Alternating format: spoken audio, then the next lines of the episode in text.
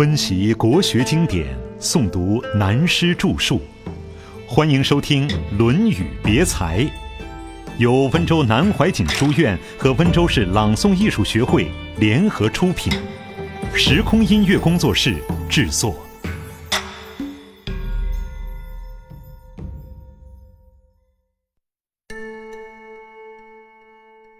述而第七，《论语述而第七》。等于是《学而》这一篇的注解，并且连带发挥前面六篇的内涵，引申了学问之道。述即是叙述、记述的意义。一肩挑尽古今愁。子曰：“述而不作，信而好古，窃比于我老彭。”我们研究孔子思想。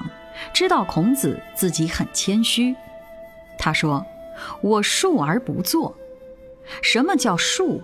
就是承先启后，继往开来，保留传统的文化，就所知道的，把它继续起来，流传下来。好比现在说的，散播种子，没自己的创作，不加意见。孔子的山师书。”定礼乐、系义词、著春秋等六经文化的整理，只是程序前人，并没有加以创作。但是他有个态度，信而好古，不是迷信，是真信，加以考证过的真信。譬如我们中国第一部历史文献《书经》，也叫做《尚书》，第一篇是从尧典开始。难道尧以前没有历史了？当然有，我们自己都晓得。讲祖宗文化从黄帝开始，黄帝到尧这个阶段，历史还有一千多年。中国文化五千年是从黄帝开始数起，黄帝以前再推上去。如果照我们旧的说法，认为中国历史是有十二万年之久。以前历史是十二万年，哪知道后来年纪大了一些，进了洋学堂就变了，变作五千年文化，再后来又变成只有三千年了。我看将来说不定会变成只有一千多年了。我们中国人的历史文化越来越短了。孔子当时删诗书，为什么尚书将尧以前的删除呢？因为尧以前的文献不够，他不敢轻易断言，所以历史资料的文献自尧这个阶段开始。他在这里说自己信而好古，就是说明他做学问的态度，实在非常相信而喜欢传统的文化，把它保留下来。我们看了他自述的这八个字，再看现代的学者做学问的态度。恰恰相反，我们现在是做而不述，专门创作，而且写文章是千古文章一大抄，在于抄的好抄不好。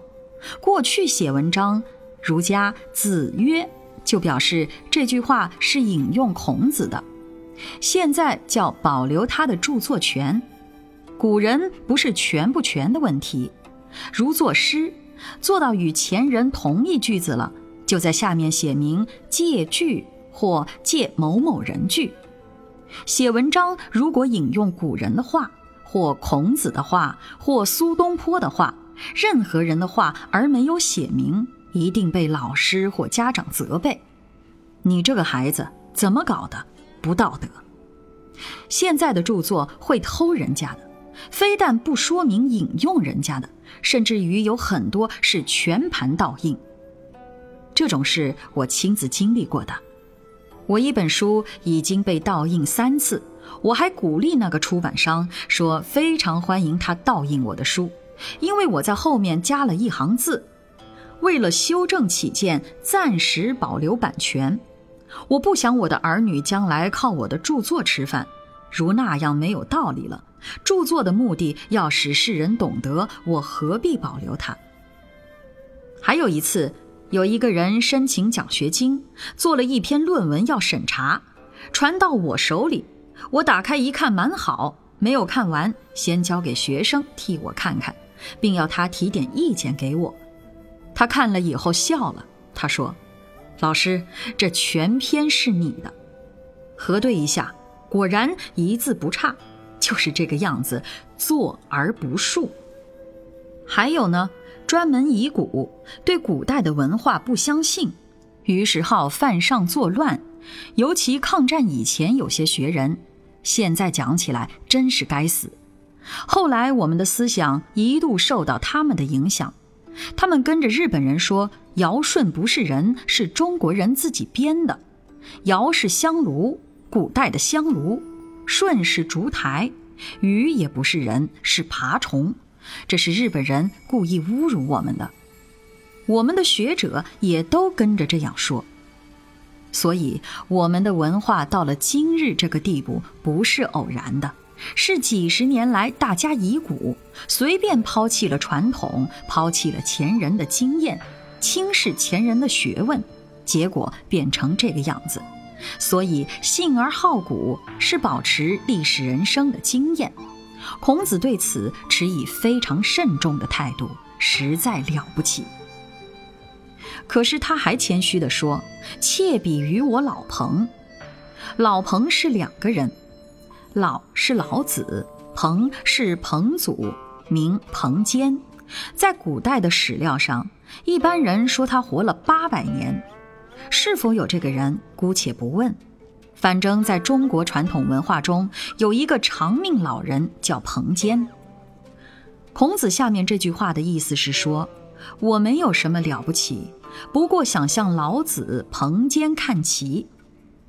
这两个人都是讲传统文化，而且是持述而不作、信而好古的态度。总而言之，他等于是自我幽默地说。我没有什么了不起，只是一个老古董而已。接着又说他做学问的态度和教学的精神，就是说明他自己人生的志趣。子曰：“默而志之，学而不厌，诲人不倦，何有于我哉？”默而志之，学问要靠知识来的。这里的“志”在古代文字中是与“志”“记”“志”字通用，所以“默而志之”这句话就是说，做学问要宁静，不可心存外物，更不可力求表现，要默默然领会在心，这是最要紧的。学而不厌，他自己说，做学问的志趣永远不厌倦。这在文章上读起来很容易了解，乍看起来没有什么了不起，但深深体会一下，孔子的学问就在这里。虽然非常平凡，但要知道，世界上最伟大的就是平凡，能安于平凡是很难的，这也是人不知而不愠的隐身。以自己的经验来证明，假如发狠学一样东西，肯下功夫去学习，最多努力一段时间，就不能继续不倦地去搞了。所以，一生能够学而不厌，不是件简单的事情。像写毛笔字、打太极拳，开始很有兴趣，再继续下去，到快有进步的时候，对自己的毛笔字越看越讨厌，简直不想看。打拳也打得自己不想打了，认为学不好，这正是一个关键，是个进步的开始。可是大多数都在这种情况下厌倦的放弃了，因此就觉得孔子的这句话的确了不起。另一点便是诲人不倦的教学态度，也是看起来容易，做起来难。孟子说。得天下英才而教育之，一乐也；但是如果得天下笨才而教育之，亦苦也。教育的事有时真使人厌倦不堪，尤其是现在青年的教育，从小底子打得太差了，几乎必须要重新打基础。所以，一个真正的教育家，必须要有宗教家的精神。爱人爱事，需要有舍身饲虎、入海救人的牺牲精神才行。又像是亲自施用换心术，硬要把自己的东西装到他的脑子里去的这种心情。但有许多学者有了学问，却当成千古不传之秘，不肯交给别人。孔子这三句话，表面上看是很容易的，做起来就非常难。后世为人师表者，可以将这几句话做成格言，在碰到厌倦的时候，提起孔子这几句话，在肚子里脸红一下，马上自己改正过来。孔子在接着这三句话之后，便说：“何有于我哉？”翻成白话，便是说：“我没有什么学问，只不过到处留意，默默的学习中，我把它强记下来。求学问不厌倦，教人也不厌倦。但是除了这三点以外，我什么都不懂，什么都没有，就是这个意思。”可是这三点都是真学问，我们大家都很难做到，所以我认为这篇是第一篇学而的引申注解。梦中的忧乐，接着是讲为学与为政的道理。孔子对于时代风气的衰变非常忧虑，所谓忧国忧民，他忧的是什么？这里说。子曰：“德之不修，学之不讲，文艺不能喜，不善不能改，是无忧也。”就此四项的内涵，已足以陈述孔子当时忧天下、忧国家、忧民族、忧文化衰颓变乱的心情。这种心情到了现在，又压在我们的心头。孔子说。那个时代不得了，一般人不讲修养自己的品德，只讲现实，不讲求真正的学问。正像这个时代，教育尽管普及，可是人们都不喜欢读书，甚至连买书都不愿意。现在出的书都是小本，裤袋里可以放的，不是读书，是坐在公共汽车上摩擦，搞破就算了。不像我们以前读书要反复背诵的，慎思明辨。现在的背书，并不是以所背诵的书成为自己的学问，而是做临时应付考试之用。偶然也启发了许多似是而非的思想，知道了很多的知识。过去是读书，现在是看书，看过就行了，其实不深入。知识不一定就能成为学问。最可怕的是，听到了意之所在，自己也知道这个道理是对的，只是自己劣根性改不了。明明知道自己走的路线不对，又不肯改。为什么不肯改？时代环境的风气、外在的压力，自己又下不了决心，所以只好因循下去。孔子说了他担忧的四点：德之不修，学之不讲，文艺不能喜，不善不能改，也是每一个人和任何一个历史时代的通病。尤其碰到衰乱的世局，任何一个国家社会都可能有这四种现象出现。由此可见他的心情。所以说，孔子是舒适救世主义者。一个民族、一个国家不怕亡国，因为亡国可以复国。只要有决心、有勇气，就能把国家光复回来，没有什么可怕的。尤其我们这个民族与众不同，历史上已经有好多次复国的经验，就是因为我们有悠久深厚的文化，国虽亡而文化犹存。最怕是把自己文化的根挖断了，就会陷于万劫不复。这里所记孔子的感慨，也就是担忧人文文化迷失了的后果。我们再看古今中外的历史，一旦国家文化亡了，即使形态存在，但已动摇了根本，难以翻身，这是一定的。犹太人虽然亡了国，他立国的文化精神始终建立在每一代犹太子民的心目中。文化看起来是空洞的，但它是一个国家民族的历史命脉。孔子在这里不谈国家政治，而谈人文文化，实际上这正是民族历史的重点。国家天下，尽在其中。接连前面两节说明孔子自处处人与做学问的要点，下面就加上学生与孔子的描写。根据上面的话，我们看到孔子一天到晚忧事忧民，活得好苦。古人有说：“百年三万六千日，不在愁中即病中。”一个人即使活到一百岁。